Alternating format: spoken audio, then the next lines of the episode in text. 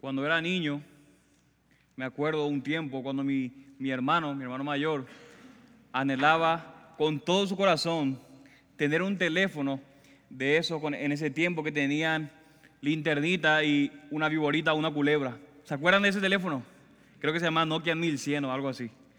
Bueno, en una ocasión mi mamá tenía muchas ganas de pintar la casa, pero no era muy barato hacerlo, pintar completamente la casa.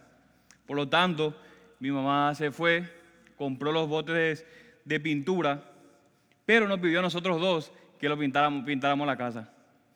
La idea era que supuestamente solamente íbamos a pintar la parte de enfrente de la casa. Esa era la idea, lo que me dijo nuestra, mamá. Entonces pintamos, tardamos un montón de horas pintando, nos ensuciamos más de lo que pintamos, pero lo terminamos para luego escuchar decía a mi mamá que debíamos pintar toda la casa. Gritamos, pateamos, hicimos todo lo que todo adolescente hace para no tener que hacer caso a su padre justamente en las vacaciones. Así que a mi papá se le ocurrió la brillante idea de prometerle a mi hermano regalarle su teléfono, que justamente era el teléfono que mi hermano tanto quería, pero con una condición, que pinte toda la casa, él solo. ¿Y qué hizo mi hermano?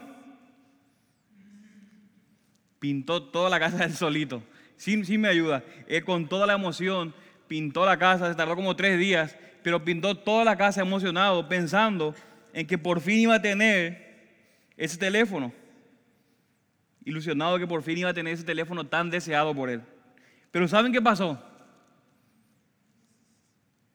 Mi papá nunca le dio el teléfono a mi hermano aún cuando había, cuando había terminado de pintar toda la casa. Y por supuesto, esa, esa mentira o esa falsa promesa duele tanto porque a ninguno de nosotros nos gusta ser o estar decepcionados. A nadie le gusta que alguien le prometa grandes cosas, pero que al final no lo va a cumplir. Pero mis hermanos, la realidad de las cosas es que la vida está lleno de esta clase de decepciones. La vida está llena. Piense, por ejemplo, en un momento en que hizo una reserva en un restaurante para cenar, para solamente llegar al restaurante y escuchar a la persona que está a la entrada decir, lo siento Señor, pero no tenemos su nombre a la lista. O tal vez, así como mi hermano, su papá o su mamá le ha prometido algo hace años, pero que al final nunca lo cumplió. O quizás has tenido un novio o has tenido una novia o incluso alguien con quien estabas comprometido o comprometida, a quien creías con todo tu corazón que ese iba a ser tu cónyuge, pero que al final nunca sucedió. Y cualquiera que sea los ejemplos de este tipo, su fin o su final, lo único que promete es generar esperanza solamente para al final destruirlas o romperlas. Pero mis hermanos, aquí están las buenas noticias. Dios nunca hace esto. Dios siempre cumple sus promesas. Mis hermanos, Él nunca ha prometido algo que nos ilusione demasiado, pero que al final no lo cumpla. Y en su palabra podemos ver la prueba de todo eso. Y en Hechos 2, el capítulo que que vamos a empezar a estudiar hoy, podemos ver que en el día de Pentecostés se cumplió una gran promesa. Dios había prometido en el Antiguo Testamento que iba a derramar su espíritu sobre toda carne.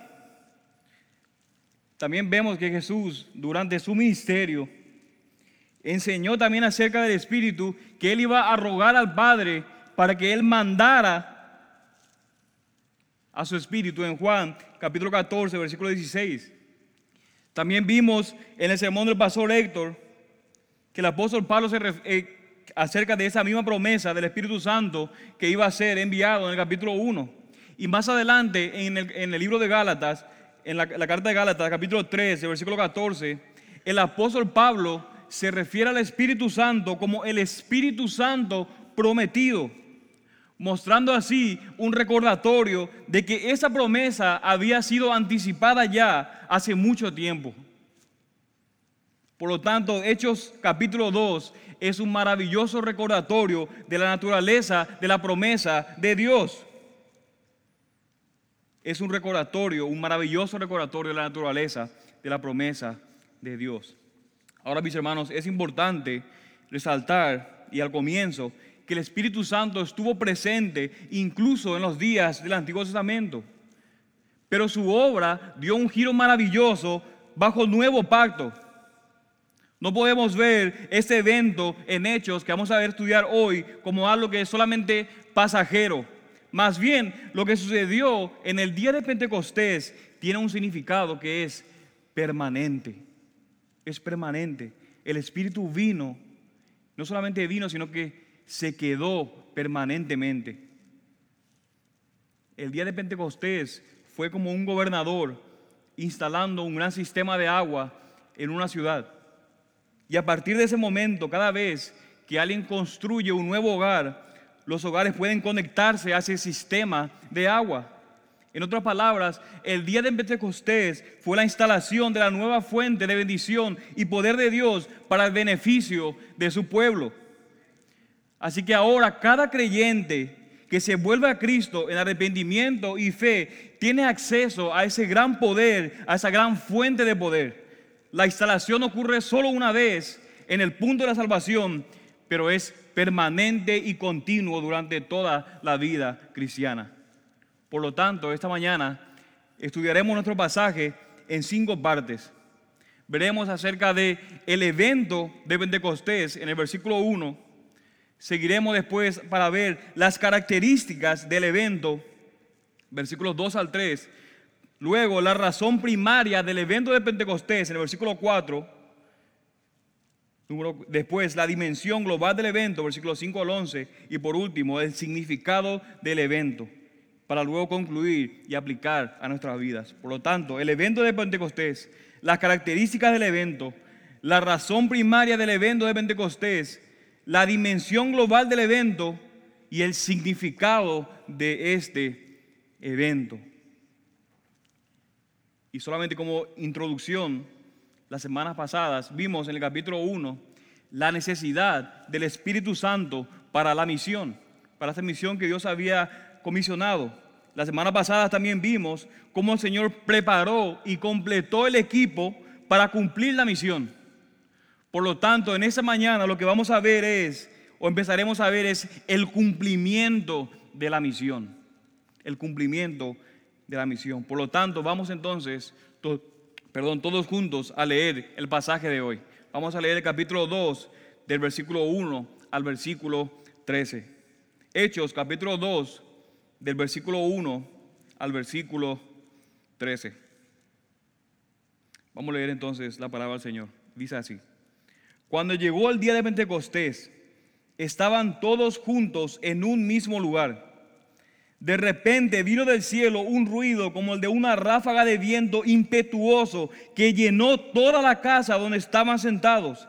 Y se les aparecieron lenguas como de fuego que repartiéndose se posaron sobre cada uno de ellos. Dice el versículo 4, todos fueron llenos del Espíritu Santo y comenzaron a hablar en otras lenguas según el Espíritu les daba habilidad para expresarse. Y había judíos que moraban en Jerusalén, hombres piadosos, procedentes desde todas las naciones bajo el cielo. Y al ocurrir ese estruendo, la multitud se juntó y estaban desconcertados porque cada uno les oía hablar en su propia lengua. Y estaban asombrados y se maravillaban diciendo, mirad, ¿no son galileos todos esos que están hablando? ¿Cómo es que cada uno de nosotros les oímos hablar en nuestra lengua en la que hemos nacido? Partos, medos y elamitas, habitantes de Mesopotamia, de, Judea, de Capadocia, del Ponto y de Asia, de Frigia, de Panfilia, de Egipto y de las regiones de Libia, alrededor de Sirene, viajeros de Roma, tanto judíos como prosélitos, cretenses y árabes, les oímos hablar en nuestros idiomas de las maravillas de Dios. Y todos estaban asombrados y perplejos, diciéndose unos a otros, ¿qué quiere decir esto? Pero otros se burlaban y decían, están borrachos. Vamos a orar. Padre, en esa mañana venimos ante ti y nuestra petición, Señor, es que nos concedas la gracia de tu Espíritu para poder explicar tu palabra. De tal manera, Señor, que en esa mañana cada creyente en este lugar salga de aquí apreciando más su salvación, pero sobre todas las cosas más a su Salvador. Y que estemos dispuestos a vivir vidas que sean coherentes con la salvación que tenemos en Cristo. Y Padre, si hay alguien aquí en esa mañana que aún no conoce al Señor y que aún no ha venido a Cristo en arrepentimiento y fe, te suplicamos, Padre, que tú uses el poder de tu evangelio esta tarde, esta mañana y salve pecadores.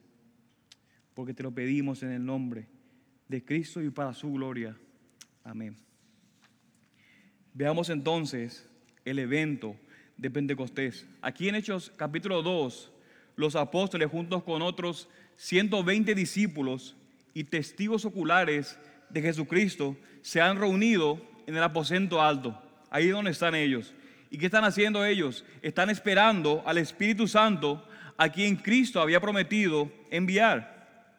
Por lo tanto, ese evento de Pentecostés fue el día en que el Espíritu Santo se derramó sobre los, sobre los discípulos.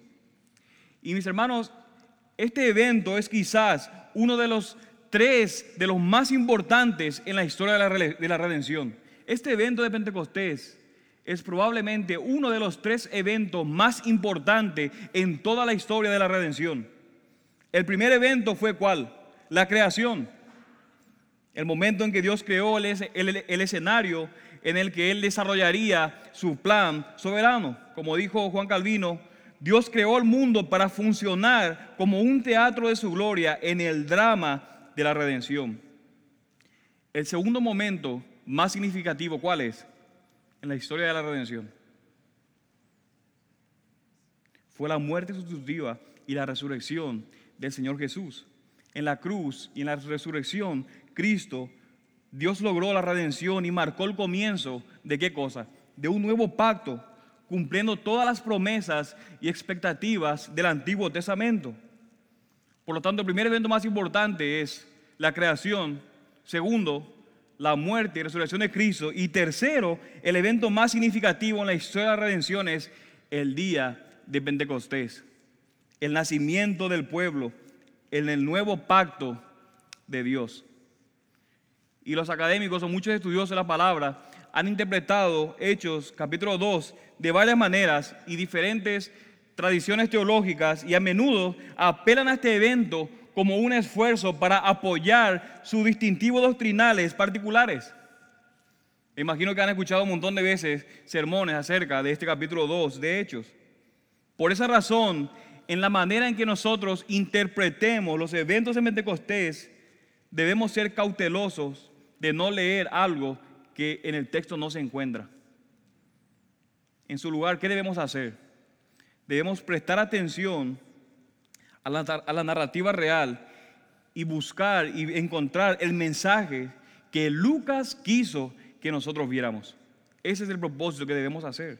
No buscar algo que no está ahí, sino buscar qué es lo que el autor original quiso decir cuando escribió lo que escribió.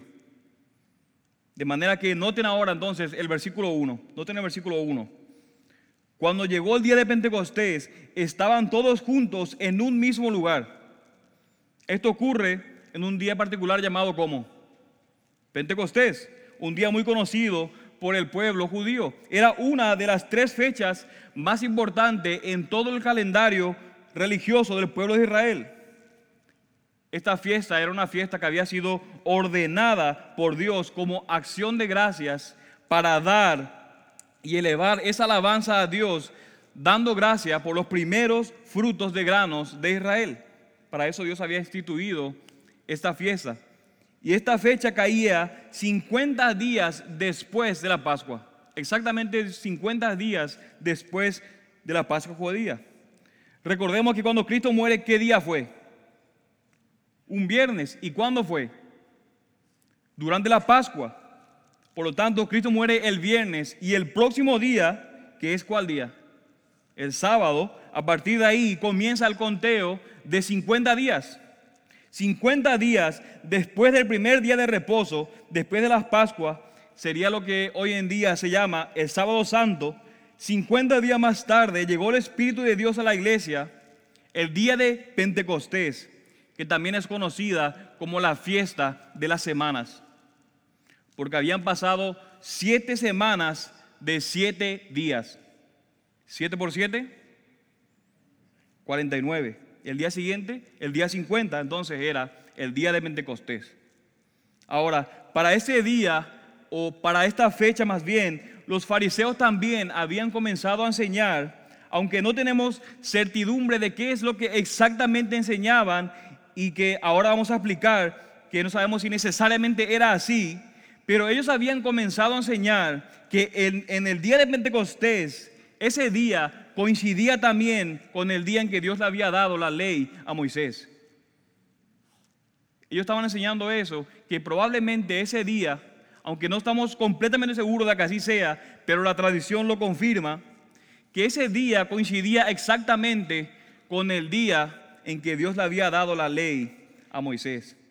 Y si eso es cierto, mis hermanos, este día adquiere aún mucho más significado. Porque el día en que se conmemora la llegada de la ley al pueblo judío es el día en que Dios le da el Espíritu a su iglesia. Con lo cual, eso está marcando el inicio de como llamamos en el título de este sermón y profetizado por Joel, el inicio, el inicio o el comienzo de los últimos días. Ahora también, mis hermanos, cabe resaltar, ¿saben una cosa? ¿Saben qué se celebra hoy, en ese día? Da la, coincidencia, o diosidencia, como dicen, que es justamente el día de hoy en que los judíos celebran la fiesta de Pentecostés. Hoy mismo. Hoy mismo los judíos están celebrando la fiesta de Pentecostés. Justamente cuando estamos estudiando acerca de este evento de Pentecostés. Y nosotros no lo programamos. Y los pastores pueden confirmar. Yo estaba el viernes y le digo a, los pastores, ¿saben qué se celebra el domingo? Y le pregunto a mi esposa, y mi esposa me dice, ¿el Día del Padre? Le dije, no, no, es el Día de Pentecostés, el Día de Pentecostés se celebra hoy, el Día del Padre la semana que viene. Así que a partir de este día, los creyentes tendrían un poder que no habrían conocido jamás y tenían una unidad y una dirección sobrenatural. Por eso el versículo 1 comienza haciendo esta anotación.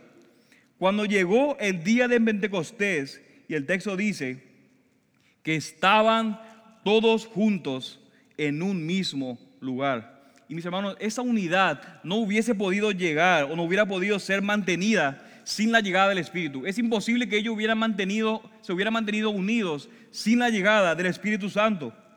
Y mientras Jesús estaba en la tierra, él lo dirigió estando entre ellos, estando en medio de ellos.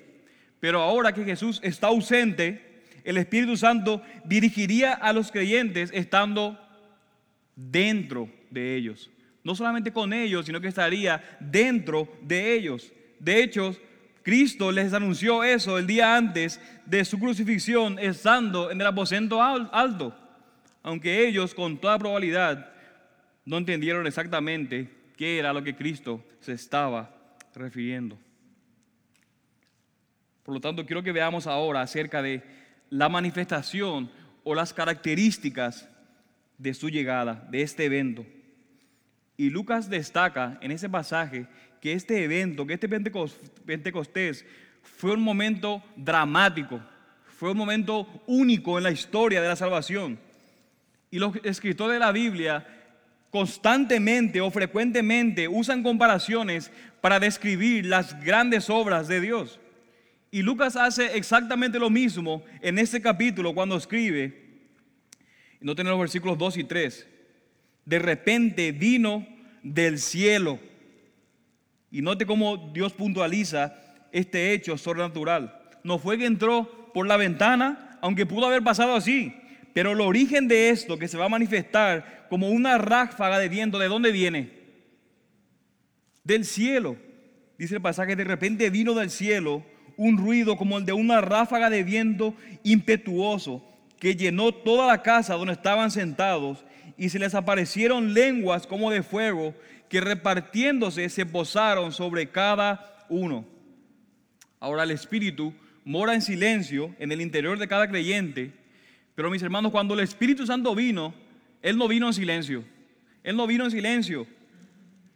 Dios usó tres elementos claves o tres características para hacer llegada, la llegada del Espíritu Santo evidente. Y veamos el primer lugar, que es que Dios usó el viento. Y tanto en el, en el Antiguo Testamento, en el hebreo del Antiguo Testamento, como en el, griego del Nuevo Testamento, la palabra que es traducida como viento o como espíritu es la misma palabra. Tanto en el hebreo del Antiguo Testamento como en el griego del Nuevo Testamento, la palabra que es traducida como viento y como espíritu son la misma palabra. En el hebreo es ruach, así como dice nuestro hermano, nuestro profesor Tyler, los del seminario saben. Y esa palabra ruach implica aliento, implica viento, pero también es la misma palabra para espíritu. Y en el griego es neuma. Usted puede recordar la, la palabra neumatología, que es el estudio del Espíritu Santo, o conoce algún neumólogo, que es, eso es el aire del pulmón, y de ahí viene la raíz, neuma, es viento, pero es la misma palabra también para espíritu. De manera que Dios toma una imagen, toma una idea, una gráfica de qué es el espíritu y usa, la misma palabra para aire o viento o espíritu. Y ese espíritu llega. Esto no es simplemente una, una brisa. El gran sonido que causó llamó la atención de todos. Y al comparar el sonido del cielo como un viento, dice, impetuoso. Y Lucas da a entender que este evento no es un momento ordinario en la historia de la iglesia. De hecho, al referirse a un viento que soplaba, dice la reina Valera, Lucas está llamando intencionalmente a nuestras mentes a otras partes de la escritura donde el viento tiene un significado o tiene un gran significado que es teológico. Y a lo largo de la Biblia, la obra de Dios se describe con las imágenes de un viento, de un viento. De hecho, en el Antiguo Testamento, Ezequiel escribe al Espíritu de Dios que trabaja en y a través del viento, en el capítulo 37. Y en ese capítulo, para los que han estudiado, a Ezequiel se le muestra qué cosa? Un valle de huesos secos. ¿Y, ¿Y qué se le pregunta? Dios le pregunta si es que los huesos pueden vivir. Y noten que el profeta le da la única respuesta que todos debemos hacer. ¿Y qué dice? Oh Señor Dios, tú lo sabes. Entonces vemos que Dios le demuestra su poder a Ezequiel al darle músculo y tendones a los huesos. Pero ¿qué sucede? Los huesos no cobran vida. Todavía no cobran vida. Más bien, ¿cuándo cobran los huesos secos vida? Cuando el Espíritu Santo, cuando el Espíritu lo penetra. La implicación es clara. Solo el Espíritu puede dar nueva vida. Y al recordar ese gran viento recio, Lucas está indicando que el espíritu vivificante de Dios ha venido a descansar sobre quién? Sobre sus discípulos, sobre los apóstoles. Y el sonido de un viento violento señala la venida del espíritu, por lo tanto, vivificante. Y Lucas hace este punto explícito cuando observa que los que estaban en el aposento alto estaban llenos del Espíritu Santo. También vemos que el Espíritu Santo llega de una manera impetuosa, no llega como un silbido, sino que llega con qué? Con mucho poder, de una manera impetuosa.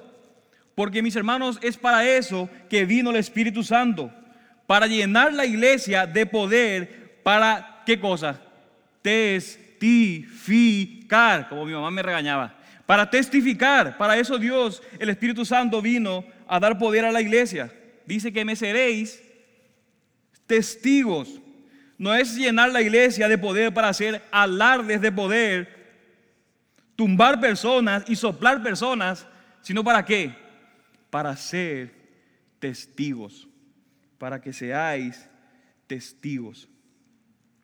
Por lo tanto, la segunda señal que pone en evidencia la llegada del Espíritu Santo es el fuego. Y a lo largo también de toda la revelación de Dios, Dios ha sido identificado como un elemento que Dios usa, este fuego, para que otros puedan entender que Él estaba allí. A lo largo de toda la escritura, este elemento, el fuego, se utilizaba para que ellos pudieran entender que Dios estaba allí. Moisés estaba en el desierto y de repente hay una zarza ardiente.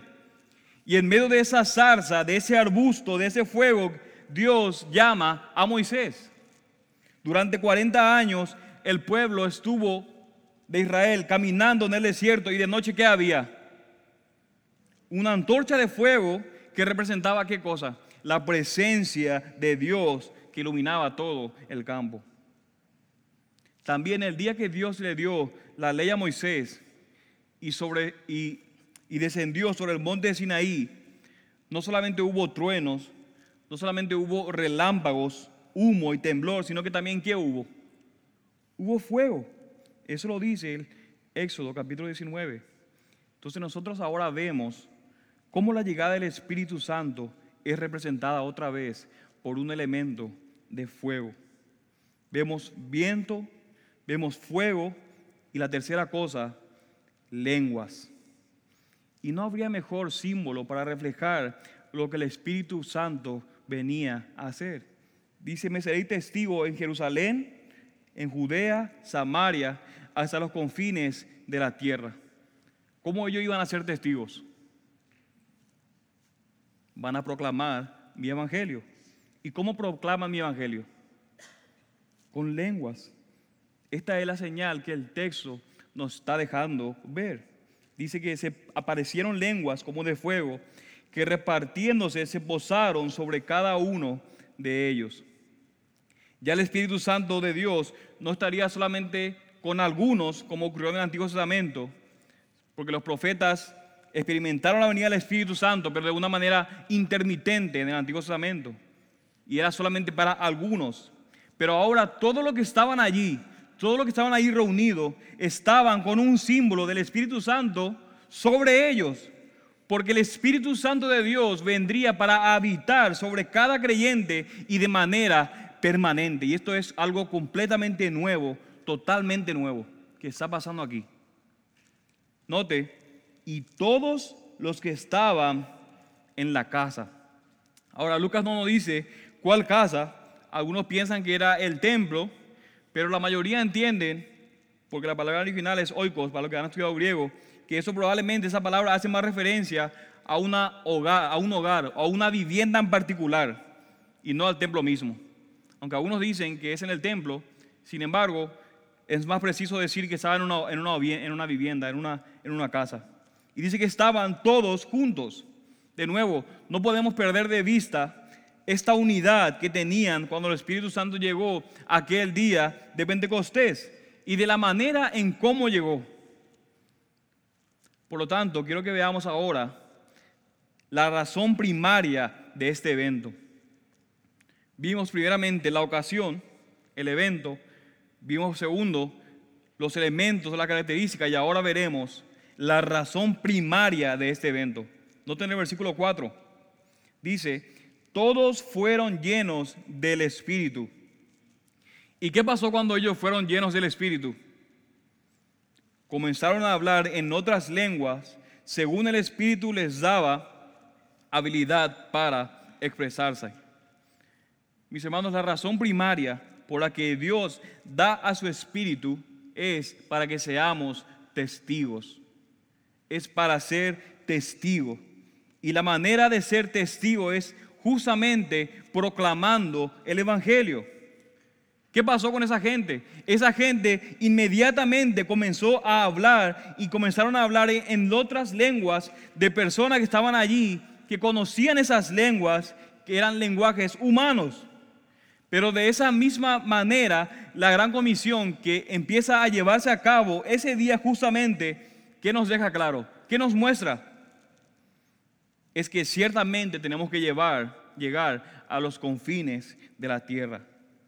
Y ciertamente al llegar a los confines de las tierras, estaremos proclamando este Evangelio en múltiples idiomas y en múltiples lenguas distintas. Ahora, la primera vez que nosotros escuchamos de lenguas en todas las escrituras es aquí. La primera vez que se menciona acerca de las lenguas es en este pasaje. En ningún otro lugar anteriormente escucharás o leerás, mejor dicho, acerca de esto, de las lenguas. Y la próxima vez y última vez que se menciona es en la carta de Pablo a los Corintios, en los capítulos 12, capítulo 13 y capítulo 14, con más detalle en el capítulo 14.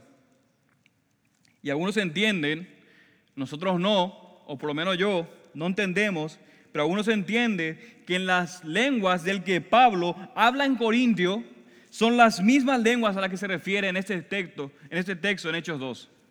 Algunos, nosotros no, entienden que las lenguas que el apóstol Pablo menciona en primera de Corintios, en Corintios es la misma que se, que, que se menciona aquí en Hechos capítulo 2. Pero vamos a ver que hay diferencias significativas entre ambos fenómenos. Por ejemplo, en el texto que tenemos por delante, Hechos 2, esta gente habló en un idioma a otras personas que venían de dónde? De otras regiones. Ellos escucharon la predicación, ellos escucharon la enseñanza, ¿en qué, en qué forma? En sus propios idiomas. Y sin lugar a duda, eso muestra que eran lenguas humanas y no requirieron ningún intérprete. ¿Estamos bien hasta ahí? Ellos hablaron en lenguas humanas, ellos lo entendieron y no había nadie que estaba interpretando lo que ellos estaban diciendo. No requirió ningún intérprete.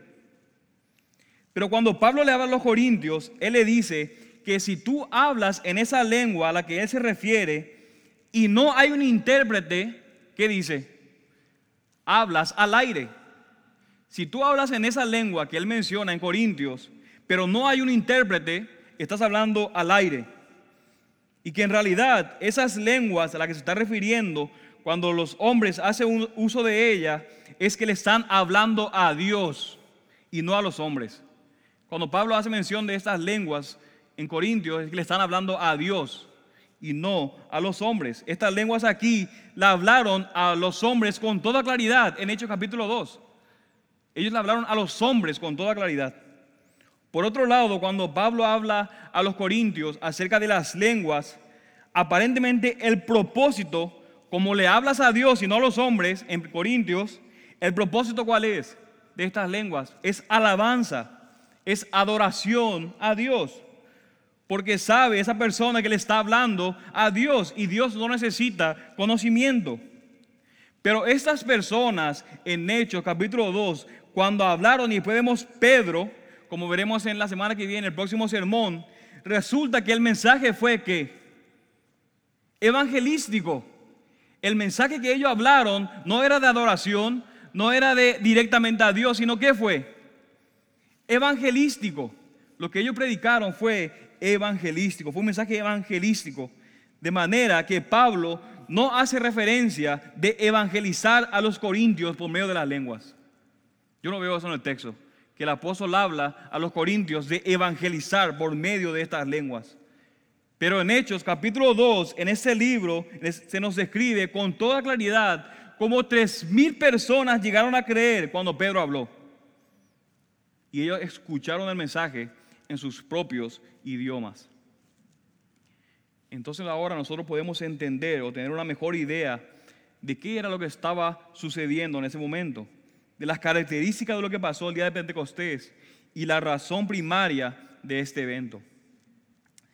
Y quiero comentar que muchas veces vemos que muchas personas se acercan a este texto, leen ese texto e inmediatamente comienza la controversia de las lenguas. Leen ese pasaje y lo primero que hacen empieza la controversia de las lenguas. De que si son para hoy o si no son para hoy, de que si no hablas en lenguas no eres creyente, no puedes, no puedes ministrar, lo que sea comienzan con toda esa controversia. Pero como, hemos visto, este texto no tiene nada que ver con esa controversia.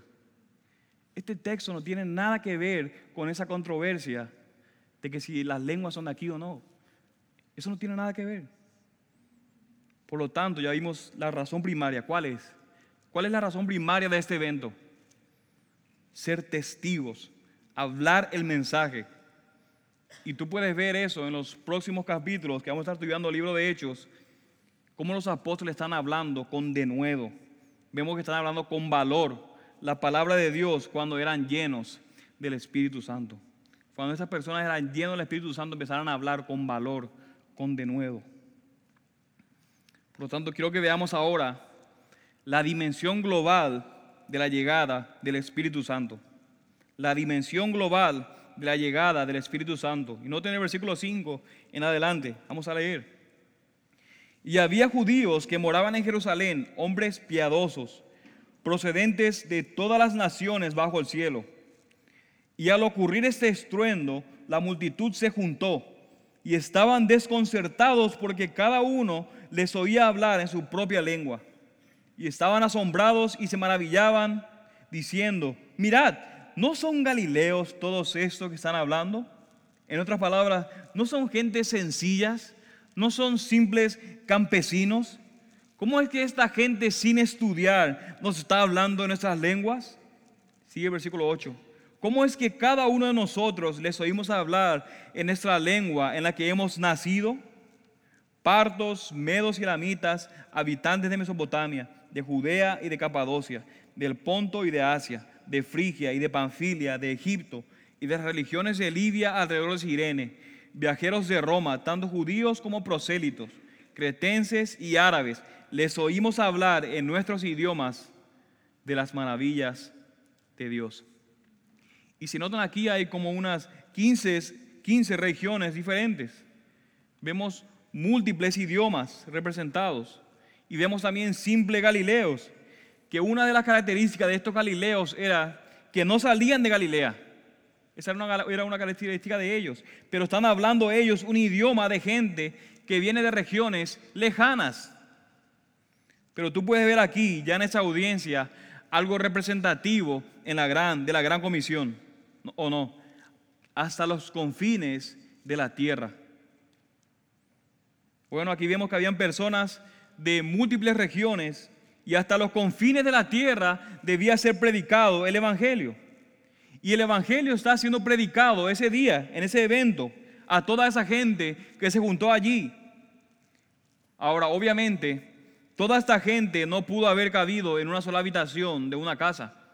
Es imposible que haya pasado eso. De manera que la idea es que probablemente el Espíritu de Dios llegó, las lenguas se posaron sobre lo que estaban en la casa y luego estas personas que se posó el Espíritu Santo probablemente salieron de su casa a los alrededores, quizás al patio, a los caminos o calles alrededor y continuaron hablando y enseñando y predicando.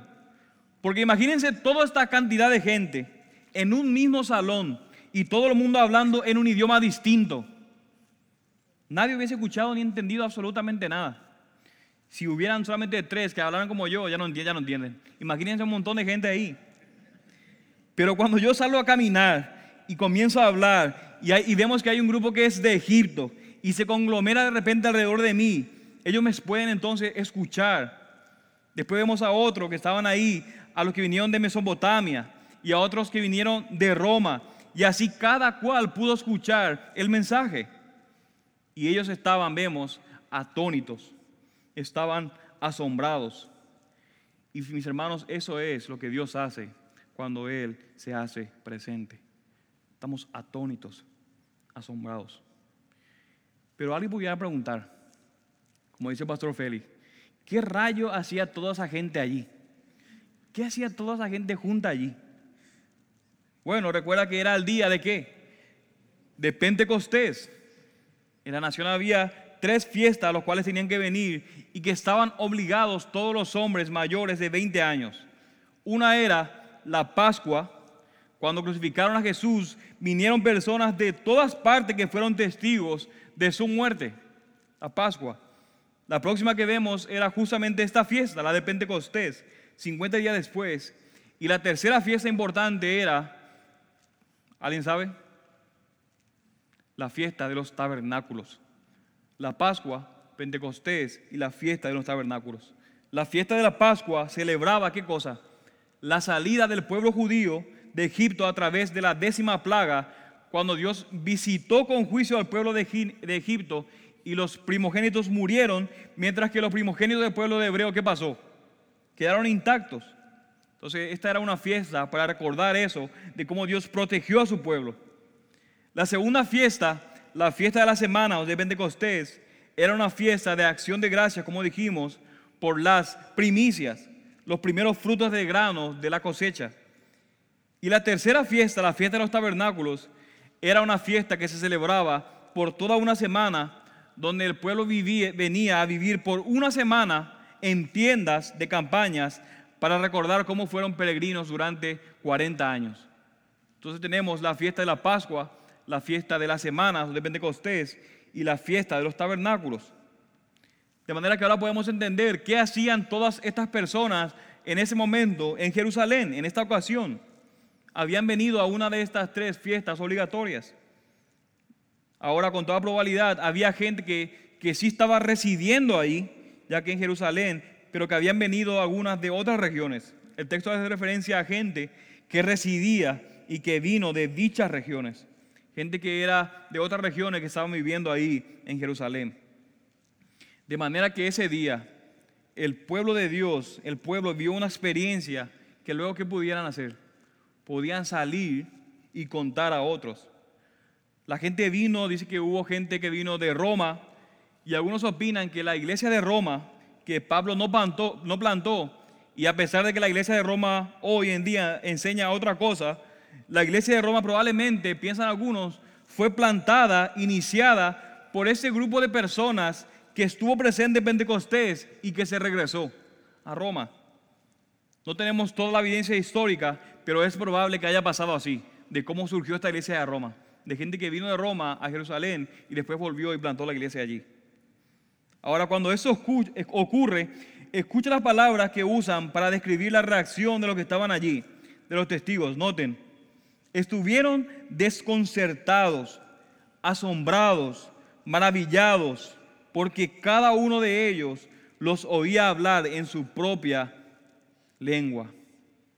Vemos que en esta ocasión la multitud estaba llena de asombro, está llena de espanto, está maravillada al ver, al oír, al ver lenguas de fuego, al ver gente hablando en un idioma que ellos nunca habían estudiado y habían aprendido, a gente sencilla, sin educación. Me hubiera encantado estuviera ahí y poder hablar inglés, porque yo no puedo hablar inglés pero había gente ahí que nunca había estudiado y que de repente estaban hablando un montón de idiomas. La única palabra que sé en inglés es Passover, porque cuando prediqué en Semana Santa mencioné esa palabra. Los que estuvieron aquí saben. Pero vemos aquí entonces, mis hermanos, la dimensión global de este evento que se magnifica por la lista de, de, naciones que se menciona en los versículos del 9 al versículo 11. Por lo tanto, el don de lenguas en Pentecostés y las listas de, naciones presentes para, para presenciar el evento, lo que estaban haciendo es subrayar, apuntar el alcance universal de este nuevo pacto.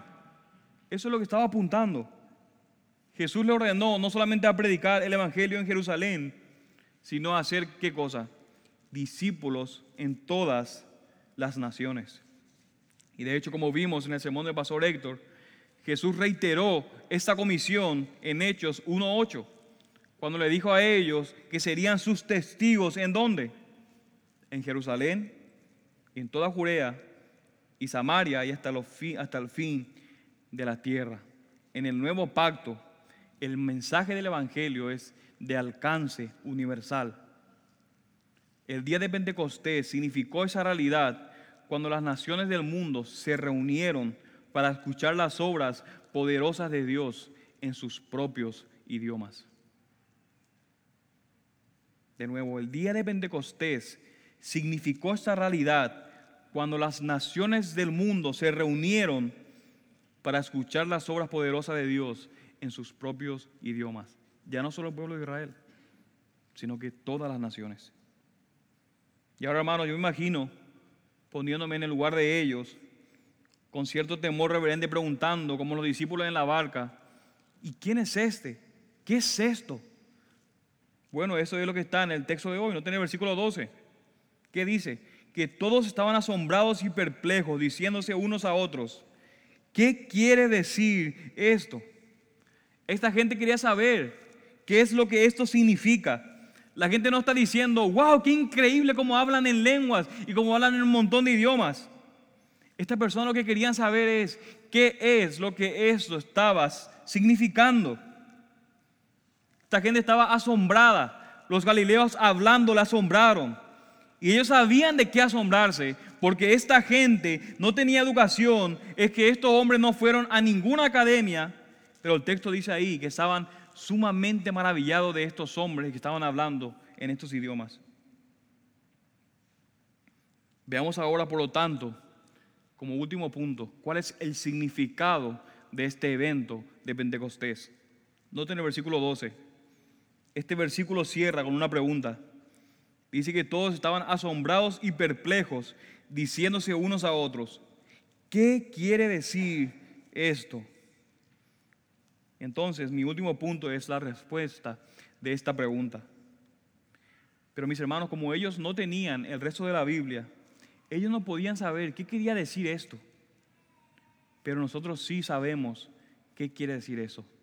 Nosotros sí podemos saber qué quiere decir esto.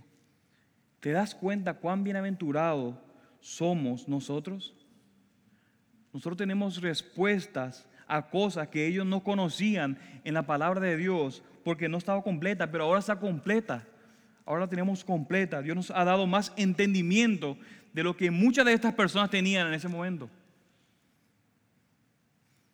Y algunos han llamado a este evento de Pentecostés una reversión de lo que, sucedió, lo que sucedió en Babel en Génesis capítulo 11. Algunos han llamado a este evento de Pentecostés una reversión de lo que sucedió en Babel en Génesis 11. ¿Qué había pasado en Babel?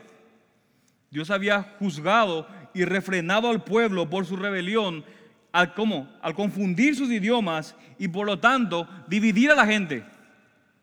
Dios lo había juzgado, refrenado al pueblo por su rebelión. ¿De qué manera? Confundiendo sus idiomas y por lo tanto dividir, esparcir a esta gente. Pero en Pentecostés, ¿qué sucede?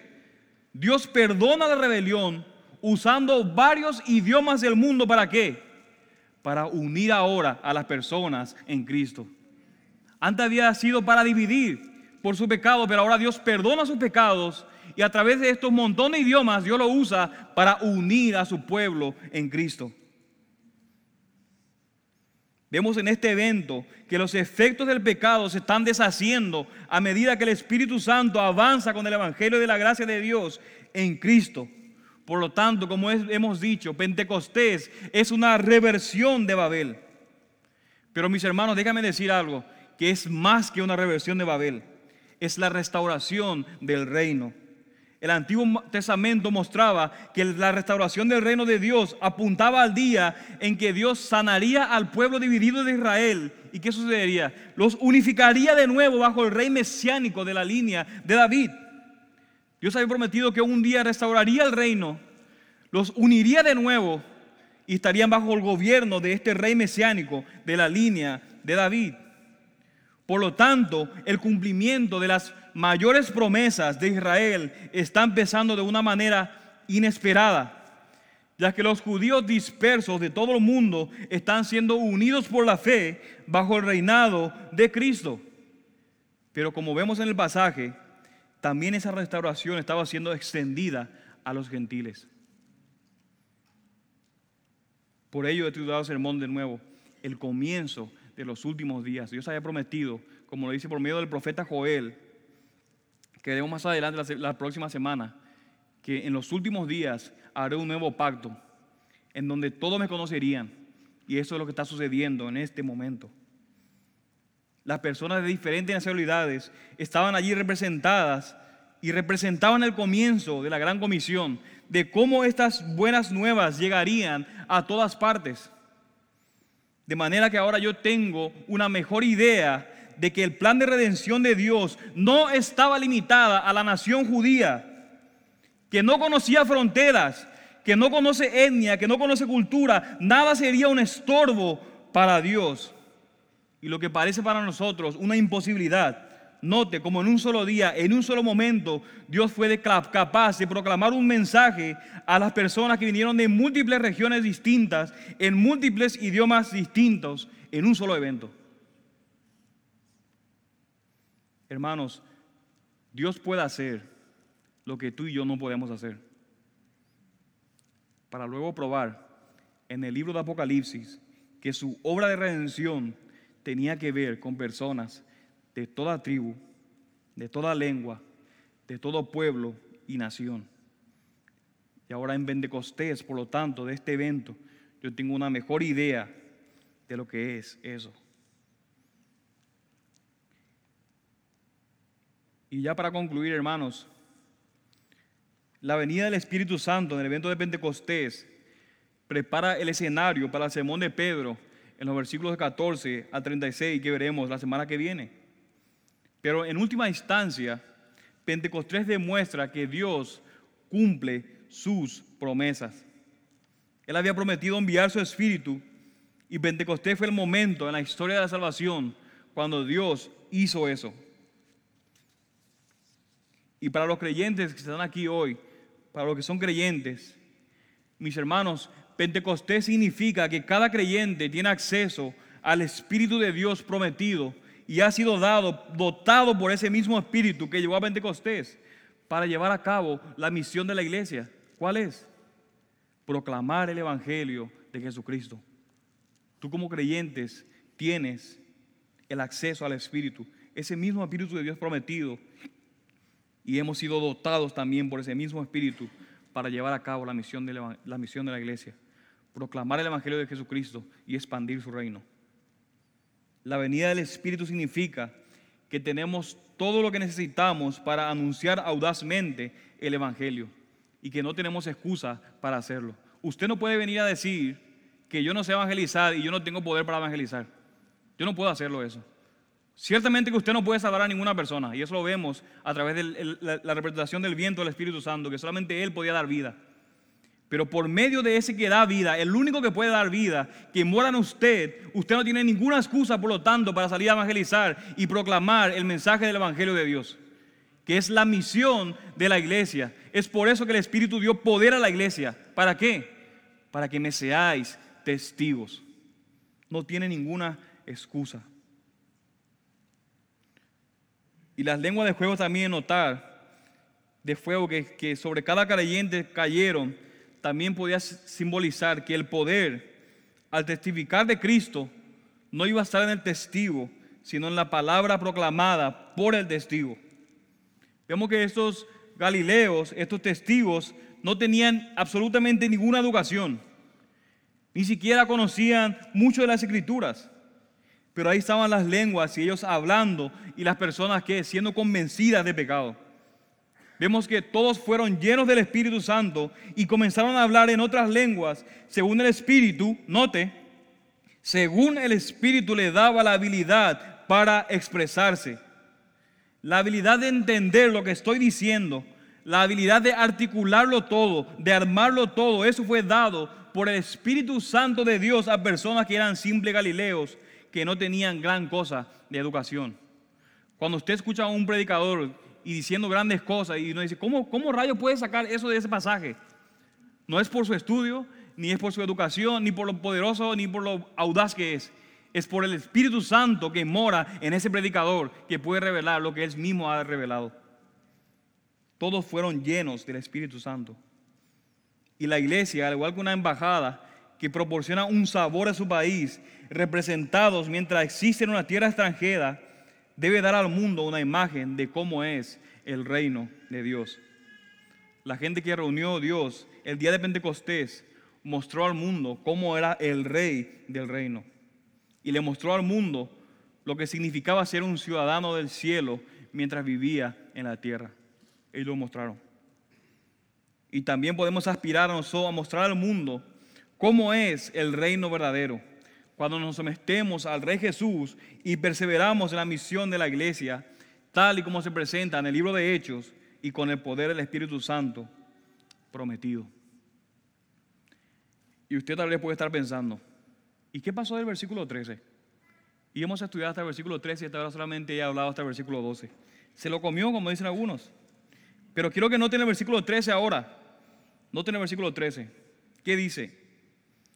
Que mientras ellos hacían esa pregunta, ¿qué quiere decir esto? Estos otros, ¿qué hacían?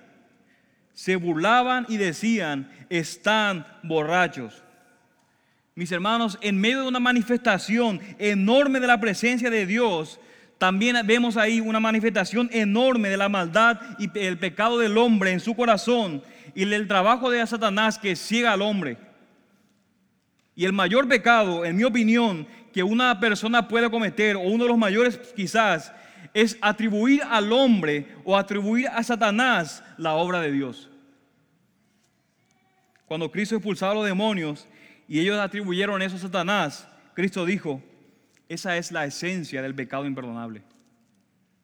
¿Cómo es que tú puedes estar en un lugar donde entra un viento de repente, impetuoso, probablemente con el sol afuera, pero sin embargo vemos que hay lenguas que se posan visiblemente sobre estas personas, donde vemos a estas personas hablando con un lenguaje, que hay personas que lo entienden, y tú puedes llegar a la conclusión de que no, lo que están haciendo estas personas es que están borrachos. La realidad es que no importa si Dios abre el mal rojo, como lo abrió para el pueblo judío. No importa si Dios hace llover todos los días del cielo el maná y tú lo recoges y te lo comes. No importa si Dios trae codornices como lo trajo en medio del pueblo de Israel y ve lo que Dios está haciendo. No importa si Jesús camina sobre las aguas. Al final, hay una incredulidad dura de vencer en el corazón del hombre. Y no son las señales lo que convencen al hombre. Israel vivió 40 años de milagros diarios. Y de todos aquellos que salieron de Egipto, de más de 20 años de edad, todos fueron sepultados en la arena del desierto por su incredulidad. ¿Puedes creer esto? Y nos preguntaban, ¿qué quiere decir esto? Y otros decían, están borrachos. Vemos que estos lanzan acusaciones burlonas. Están borrachos, dicen. Están borrachos. Pero vean mis hermanos cómo un evento tan serio en la historia de la redención fue completamente trivializado por las personas. Trivializado. Es como que las personas tomaran en poco la muerte de Jesucristo, el Hijo de Dios enviado al mundo para la salvación de pecados y que la gente diga, a mí no me importa. Los grandes eventos de la historia descuidados por el hombre. Mis hermanos, no hay evento histórico que se puede comparar con la creación, con la muerte y resurrección de Cristo y Pentecostés. Pero la gente no le da importancia a estas cosas. No son eventos agradables para los enemigos de Dios. Antes bien lo que hacen es atacar. No aceptan la creación y prefieren creer en la inverosímil y absurda teoría de la evolución. Atacan la resurrección de Cristo y se burlan de la, obra del Espíritu Santo porque el hombre siempre trivializa aquello que Dios llena de importancia y significado. Siempre el hombre trivializa aquello que Dios llena de importancia y significado. Y unas palabras aquí para los que no son creyentes o los que están sin Jesucristo. Quizá tú te digas a ti mismo, ¿y para qué quiero yo al Espíritu Santo? Tal vez piense, ¿por qué justamente vine hoy y tienen que hablar acerca del Espíritu Santo? ¿Por qué no hablan acerca de otra cosa? ¿Por qué no hablan acerca de que están tan de moda la revolución sexual y todo lo demás? Y a lo mejor tiene la actitud burlona de aquellos que estaban allí en aquellos días. Están borrachos estas personas. Miran lo que dedican su vida. Mis hermanos, pero lo que estamos hablando es algo de vida o de muerte. Porque el que muere en esa condición de desinterés y de no ser salvo de esta perversa generación sin recibir a Jesucristo, se condenará. Y amigo que estás aquí, esta es una invitación a ser salvo, porque el hombre sin Cristo está completamente perdido. Pero hay un remedio, y el remedio es el que Pedro predicó, a Jesucristo, a quien Dios ha exaltado y quien será tu juez, a menos que te arrepientas antes de que sea demasiado tarde. Y la pregunta es, ¿qué vas a hacer tú? Porque lo que estaba en juego ayer como hoy es un asunto de vida o de muerte. Y como ellos, debes arrepentirte de todos tus pecados. Y entonces vendrán tiempos de refrigerios en la presencia de Dios. Da media vuelta. Cambia de actitud para con Dios y haz frutos dignos de arrepentimiento. El que tenga oído, yo ruego que haya escuchado la voz del Señor. Vamos a orar. Señor y Padre nuestro, gracias por tu palabra. Y sobre todo, Señor, te damos las gracias por tu espíritu. Gracias, Señor, porque no, no nos has dejado solos. Que podemos imaginarnos, Señor, si tú nos hubieras dejado tu palabra, si tú nos hubieras dejado hombres que la predicaran y enseñaran, pero si no nos das tu espíritu, como quiera, Señor, estaríamos perdidos. Padre, gracias por tu espíritu. Te alabamos, Señor, y te bendecimos. Y tenemos una petición, Señor, que hacerte. Ayúdanos a vivir por el espíritu. Capacítanos, Señor, a depender de tu espíritu. Manifiesta el poder del Espíritu en la vida, Señor, de esta iglesia local. Manifiesta, Señor. Oh Señor, obra de manera poderosa, te suplicamos, y obra poderosamente en el corazón de aquellos que no te conocen. Ten misericordia de ellos, Señor. Ten misericordia. Oh Dios, sálvalos. Regálales el mejor regalo que jamás podrán recibir. Regálale, Señor, a tu propio Hijo porque te lo pedimos en el nombre de tu Hijo, para su gloria. Amén, Señor.